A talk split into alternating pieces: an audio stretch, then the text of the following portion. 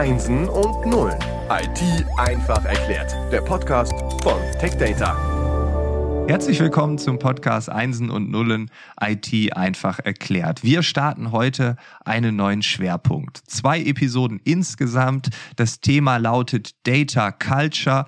Gesponsert wird das Ganze von Microsoft. Und zu Gast ist unter anderem jetzt Ingo Schreiber von Tech Data. Ingo ist unser Experte für dieses Thema. Erstmal hallo Ingo. Hallo, wunderschönen guten Morgen. Du bist unser Experte zum Thema Data Culture. Vielleicht musst du ein bisschen erklären, was du machst, wie du zu dem gekommen bist, was du heute machst, einfach damit wir so eine ungefähre Ahnung haben, warum du heute dabei bist. Ja, gern. Ich bin studierter und promovierter Informationstechniker der TU Dresden. Äh, nach, der, nach dem Studium habe ich weitergearbeitet an der TU Dresden im berühmten Barkhausenbau äh, und habe dort in einer Assistenz gearbeitet, wo ich auch Vorlesungen gegeben habe. Habe während der Assistenz auch zwei Jahre gearbeitet als de facto Dienstleister von Wissenschaftlern im Kernforschungsinstitut Dubna. Das ist nordöstlich von Moskau gelegen. Wow. War also immer nach dem Studium Informationstechniker Oh, habe dann auch nach mein, oder während meiner Assistenz äh, promoviert. Ja, und dann gab es etwas in der Historie, was man heute im Rückblick als Wende bezeichnet oder Mauerfall auch. Und diese Wende hat mich dann in die Industrie erstmal getrieben, ursprünglich geplant für drei Jahre. Äh, aus den drei Jahren wurden 23 Jahre und meine Industrie hieß Microsoft. und meine Studenten waren dann Systemintegratoren und auch Endkunden. Das waren faktisch dann meine Studenten, denen ich im technischen Vertrieb der Microsoft, Microsoft Technologien und Produkte nahegebracht habe. Also war immer nach wie vor der Hochschullehrer, wenn man so will, dann auch in der Industrie draußen. Aber aus den drei geplanten Jahren, nach denen ich dann zurück wollte an die Hochschule mit Industrieforschungsaufträgen, wurden dann 23 Jahre, weil es für mich interessanter war, tagtäglich mit neuen anderen Partnern, Kunden umzugehen. Ja, und nach 23 Jahren bei Microsoft äh, meinte ich, jetzt habe ich alles durchlebt. Jetzt wechsel doch mal zum Systemintegrator selbst. War beim Systemintegrator ehemals Fritz Mazol, später dann an Axians aktiv. Immer wieder mit Microsoft aktiv, wo ich der Business Development Manager für alle Microsoft-Themen war. Blieb also auch Microsoft verbunden in meiner Rolle beim Systemintegrator ja, und nach weiteren sechs Jahren bin ich dann gewechselt hin zur Tech Data, wo ich heute aktiv bin, zum Distributor. Und als Distributor helfen wir heute Partnern, Partnern, um erfolgreich zu sein im Geschäft mit ihren Endkunden. Also wir kennen nicht mehr den klassischen Endkunden als Distribution. Unsere Kunden sind Partner. Und hier agiere ich als BDM, Business Development Manager, sprich themenverantwortlich für das Thema Azure, bin also nach wie vor in der Informationstechnik, ganz konkret bei der Infrastruktur zu Hause bei Azure, verantworte mit Partnern zusammen das Azure-Geschäft. Okay, wow. Also das, das zu meiner Person. Ja, jetzt haben wir zwei Möglichkeiten. Wir können entweder über dein Leben reden oder wir sprechen über das ursprüngliche Thema, nämlich die Daten. Ja, du hast die freie Wahl. Ja, wenn ich frei wählen darf, Frank, dann wähle ich lieber über mein Leben, meine Historie zu reden bei einem Glas Rotwein und auch gern beim Bierchen am Abend. Komm gern mal vorbei. Ich entscheide mich für das Thema, was für heute, für den Podcast, denke ich, interessanter ist. Okay, also wir reden über Daten. Richtig. Und äh, nicht nur über Daten, sondern wir wollen ja auch ein bisschen tiefer gehen. Mhm. Äh, müssen wir auch, weil A, ich habe ja gesagt, ich bin Themenverantwortlicher für das Thema Azure und als solches helfen wir Partnern, um erfolgreich zu sein. Und Tech Data als Distributor hat historisch, so bin ich auch dazu gestoßen, Infrastrukturpartner im Portfolio, wie es heute so schön heißt, Infrastructure as a Service, wo ja Azure beheimatet ist. Deswegen ist das auch mein Thema. Aber wir, nicht nur wir als TechData, ich denke auch viele der Systemintegratoren haben gemerkt, dass es jede Menge Notwendigkeiten gibt, auch über den Infrastrukturtellerrand hinauszuschauen. Äh, und deswegen auch der Podcast hier und heute. Hm. Warum meine ich das so über den Tellerrand hinausschauen? Weil wir kriegen alle mit. Tech Data, Systemintegratoren, auch Endkunden. Die Welt der Technologie ist im Umbruch. Deswegen macht es mir auch Spaß, nach wie vor in diesem Umbruch mit dabei zu sein. Und denn die Art und Weise, wie wir alle heute Daten nutzen, ändert sich rasch, ich möchte sogar sagen rasant. Und mit diesem rasanten Änderungsfortschritt bedeutet das auch, dass sich die Geschäftsmodelle in rasantem Tempo genauso weiterentwickeln. Ich habe mal ein paar Zahlen rausgesucht, die sind einfach mächtig. In 2020 waren es schon oder sind es noch gewesen 44 Zettabyte. In weniger als vier Jahren werden es weltweit in der Datensphäre mehr als 180 Zettabytes an Daten geben. Das sagt die IDC. Uh, äh, ja, wer kann sich jetzt was unter Zettabyte vorstellen? Ich habe es mal umgewandelt in Gigabyte. Wir ja, kennen ja alle Gigabyte nicht. als RAM im PC. ja. Ich konnte es lange Zeit auch nicht. Ich weiß zwar, das ist eine mächtige Zahl, aber ich habe extra mal, ich binge, manch einer googelt. Zettabyte entspricht 10 hoch 21. Sprich erstmal eine 22-stellige Zahl, eins vorne dran und 21 Nullen hinten dran, haben wir ein Zettabyte. Aber es wird in vier Jahren 180 Zettabytes an Daten geben. Wahnsinnig. Man kann diese Zahl nach wie vor nicht fassen. Also selbst in, in RAM-Größe ausgedrückt, äh, boah, geht nicht, kann man sich nicht vorstellen. Mhm. Ähm, ungefähr die Hälfte aller dieser Daten wird von IoT-Geräten erzeugt. Ich bin jetzt de facto schon beim IoT-Gedanken, über den wir später reden. Mhm. Aber allein diese Daten, das beginnt mit dem Reifendrucksensor im Auto und das Auto hat nicht nur einen Reifendrucksensor drin. Wenn wir heute vom autonomen Auto reden, dann ja, gibt es viele, mehr. viele Sensoren dort oder Überwachungskameras etc. Alle liefern Daten. Und durch diese weltweit verfügbaren Daten in Zettabyte-Größe wird ein Geschäftswert von Billionen Dollar geschaffen, sagt Gartner. Und das, denke ich, können wir alle nachvollziehen. Und da es diese Billionen von Dollar an Geschäftswert weltweit gibt, investieren Unternehmen auch weltweit in ganz, ganz großem Umfang, um diesen Wert zu erschließen. Das heißt, es wird viel Geld für Technologie in diesem Bereich investiert, ausgegeben. Es stehen also für uns die wir mit Partnern gemeinsam agieren, sprich für jeden Partner und damit auch für uns als Distributor, hunderte von Milliarden Dollar an Einnahmen weltweit Bereich in allen Bereichen von Data angefangen bis hin zur IoT zur Verfügung. Und Partner, und darüber möchten wir heute reden, haben die Möglichkeit, diesen Markt zu erobern. Kunden müssen unsere Endkunden müssen, können gar nicht anders, datengesteuerte Unternehmen werden, um mehr aus ihren Daten zu machen, Daten in Informationen zu wandeln und Informationen letztendlich zu Wissen zu machen. Hm. Und dazu habe ich Überraschung einen weiteren Sprecher, mit, Sprecher mitgebracht, einen unserer Partner, der mit großen Schritten voranschreitet in diesem Bereich. Das ist von der Datenkultur der Geschäftsführer Führer Andreas Koblischke. Ja, hallo Andreas. Ja. Vielleicht äh, jetzt äh, haben wir dich so übersprungen, aber ich glaube, ähm, wir kriegen dich über den Content, über das, was du zu erzählen hast, äh, ganz einfach in diesen Podcast rein. Du bist Geschäftsführer der Datenkultur GmbH. Wir sprechen ja heute über Data Culture, das ist der Schwerpunkt. Ähm, ist das jetzt Zufall, dass mhm. das irgendwie gleich klingt oder war das jetzt eine Umbenennung der Firma letztes Jahr, weil es so en vogue ist? Nee, nee, irgendwie das war tatsächlich Glück. So, ganz einfach, ganz platt. Wir haben die 2003 gegründet und ich war vorher schon selbstständig. Und wir haben uns überlegt, wie nennen wir jetzt diese neue tolle Firma, die wir jetzt als GmbH bilden wollen. So. Und irgendwie dann haben wir halt geguckt, welche Webseiten gibt es denn noch so frei. Waren damals noch ein paar mehr zum Glück. Und haben halt einfach Begriffe gesammelt. Irgendwie so Kultur und Daten und proaktiv und solche Sachen halt alles haben dann die alle in eine Datenbank eingetragen, kleines Programm geschrieben, zwei Dreier-Kombinationen draus gemacht, automatisch die Webseiten ermittelt. Und aus den verbliebenen 50 haben wir dann wählen lassen von den Mitarbeitern, was sie am coolsten fanden. Ja, und zum Schluss war es dann Datenkultur. Also der Name ist Programm.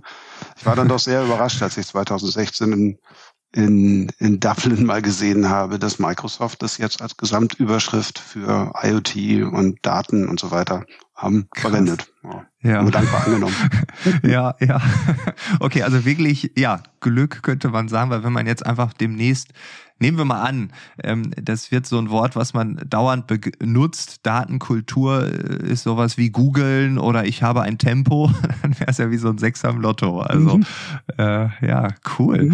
äh, wunderbar. Ähm, äh, ja, kann man nicht anders sagen, einfach toll. Ähm, wir reden über Datenkultur, wir reden über, und das hat Ingo gerade gesagt, über Data-Driven Companies, über datengetriebene Unternehmen. Ähm, Mhm. Warum ist das so ein Thema? Was ist, ist da deine Meinung? Ja, das Entscheidende bei der Geschichte ist einfach, hat eben schon gesagt, die Daten sind da. Und es werden immer mehr.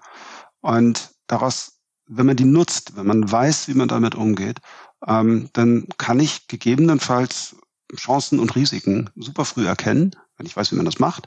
Und na, wenn ich meine Risiken kenne, kann ich sie vermeiden und Unnötiges vielleicht weglassen. Wenn ich meine Chancen frühzeitig erkenne, naja, wer will nicht der Erste am Markt sein? Ne? Also da steckt sehr viel Potenzial zum wirtschaftlichen Erfolg für Firmen drin. Wenn wir über Data-Driven Companies reden, dann habe ich das Gefühl, fällt einem so ja, Tesla, die sammeln Daten und die anderen Autohersteller nicht und so. Ähm, also vielleicht müssen wir auch noch mal drüber reden, was ist das überhaupt? Weil ich kann mir vorstellen, dass wenn man diesen Podcast hört und das jetzt nicht definieren würde, dann hätten die einen vielleicht Tesla, die anderen würden sagen, ah, Google, die nächsten sagen Microsoft. Also ähm, es gibt ja tausende Beispiele, wo man irgendwie Daten sammelt. Aber was ist dann überhaupt eine Data-Driven Company? Ja, also die, die, die Grundidee, die da unten drunter steht, ist eigentlich, Company ist ja auch sehr weit gefasst. Das können Wirtschaftsunternehmen sein. Es gibt Unternehmen, die ähm, gar keine eigenen Einnahmen haben, ähm, sondern schlichtweg nur Spenden verwalten und solche Sachen. Also überall mhm. findet man Finanzen, überall findet man Prozesse und jeder Prozess als solches, irgendwie, den kann man schon messen. Also das ist einfach die Grundlage dafür, mathematisch herauszufinden, ob das, was wir hier gerade treiben, gut ist oder nicht. Ob das nun Finanzen, EBIT, Rohertrag sind oder Umsätze und Margen im, im Vertrieb oder was weiß ich, die durchschnittliche Torquote von Robert Lewandowski im Vergleich zum Vorjahr ja. oder zum durchschnittlichen Stürmer. Das sind alles Daten, aus denen man erkennen kann, ob was gut oder schlecht ist. Und ja. Unternehmen, die so ihr Unternehmen steuern, die das als, als Grundlage für, für, ihre, für ihre Geschäftsentscheidungen nimmt, das würde ich sagen, ist eine Data-Driven Company. Ja, äh, super interessant, weil du auch dieses Fußballbeispiel reinbringst. Ich bin äh, Fan eines Zweitligisten Werder Bremen. Ich oute mich hier äh, unter tiefster Trauer natürlich. Ähm, und die haben irgendwann auch angefangen, diese Daten zu sammeln und haben dadurch halt einen späteren tschechischen Nationaltorwart, nämlich Jiri Pavlenka, verpflichtet, weil anhand von Daten gesagt wurde, ist ein richtig guter Torwart.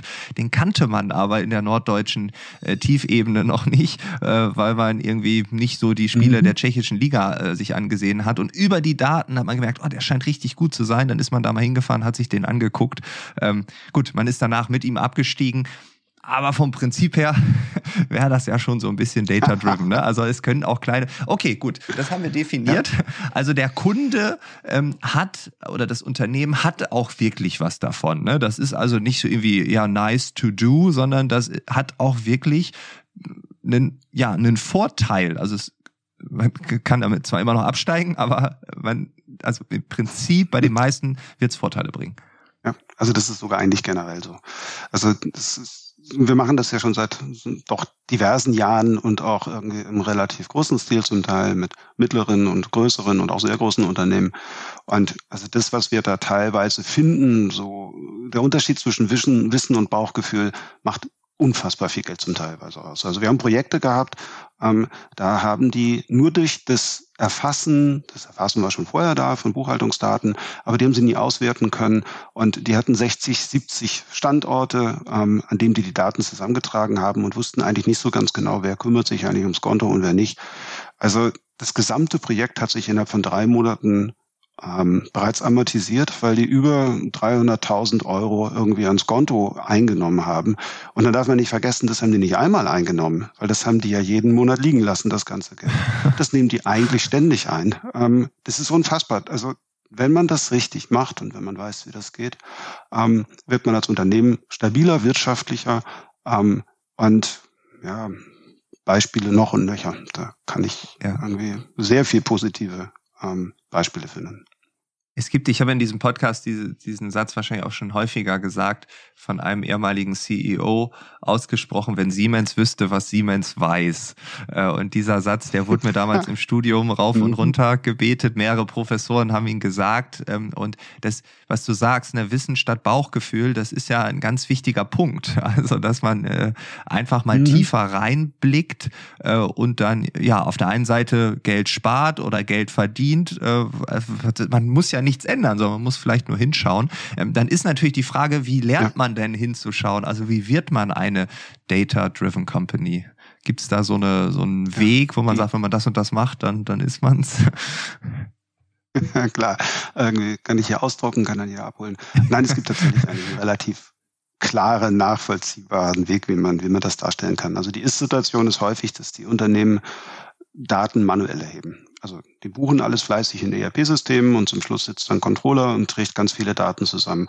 Und ähm, das ist nicht nur unheimlich zeitaufwendig ähm, und die meisten sind da auch nicht sonderlich begeistert davon. Es führt vor allen Dingen auch dazu, dass zum Schluss Auswertungen gar nicht mehr stattfinden, weil die die Zeit gar nicht dafür finden. Und diese Ist-Situation, das erlebe ich nahezu in jedem Unternehmen, wo wir hinkommen. Wir hätten das gar nicht erwartet früher. Ähm, man fragt sich, wie funktioniert der deutsche Mittelstand überhaupt? Ähm, aber irgendwie funktioniert er. Das heißt, noch ist es wirtschaftlich.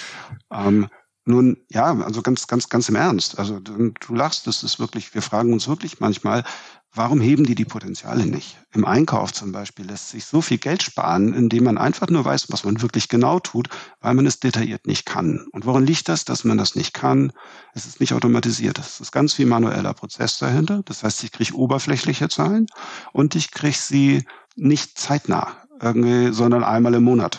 Nun, wenn ich einmal im Monat irgendwie eine Zahl bekomme, wo ich drauf gucke und mir sage, na, es sind keine Details, kommt ungefähr hin, ist so ähnlich wie der letzte Monat, abgehakt. Wenn man dabei reinguckt, werden da Einkaufszahlen zum Beispiel drinne stehen für Produkte, die absolut hervorragend gelaufen sind mit einer riesen Marge und welche, die waren richtig schlecht. Wenn ich das genau weiß, kann ich das eine fördern und das andere verhindern, es einfach nicht mehr anbieten. Und dann habe ich denselben Aufwand, aber ich brauche die Daten eben kurzfristig und nicht hinterher. Ja. Naja, und wenn ich jetzt halt davon spreche, dass man irgendwelche Zahlen braucht, dann sind das die Kennzahlen, die die Controller dieser Welt, ähm, die Buchhalter, die Geschäftsführer, die BWLer im Studium lernen und dann die wieder wirklich verwenden, weil sie sie gar nicht abbilden können. Und so eine Kennzahl ist halt, ja, es ist eigentlich immer die Abbildung eines Prozesses. Also ich habe irgendwie so einen, einen, einen Gutwert, einen, einer, wo ich sage, das ist im Vergleich zum Vorjahr, zum Vormonat, zu gestern, war das besser oder schlechter. Und diese Kennzahlendefinition ist auch eine kleine Kunst, das wirklich einzusetzen. Weil das kaum jemand nutzt. Die meisten Controller kommen gar nicht dazu, Kennzahlen sich auszudenken. Aber das ist halt wirklich absolut relevant an der Stelle. Mhm. Kannst du dir eine Kennzahl vorstellen? Was, was siehst du, wenn du vor Augen vor deinem inneren Bild, wenn du eine Kennzahl dir vorstellst? Was ist das für dich?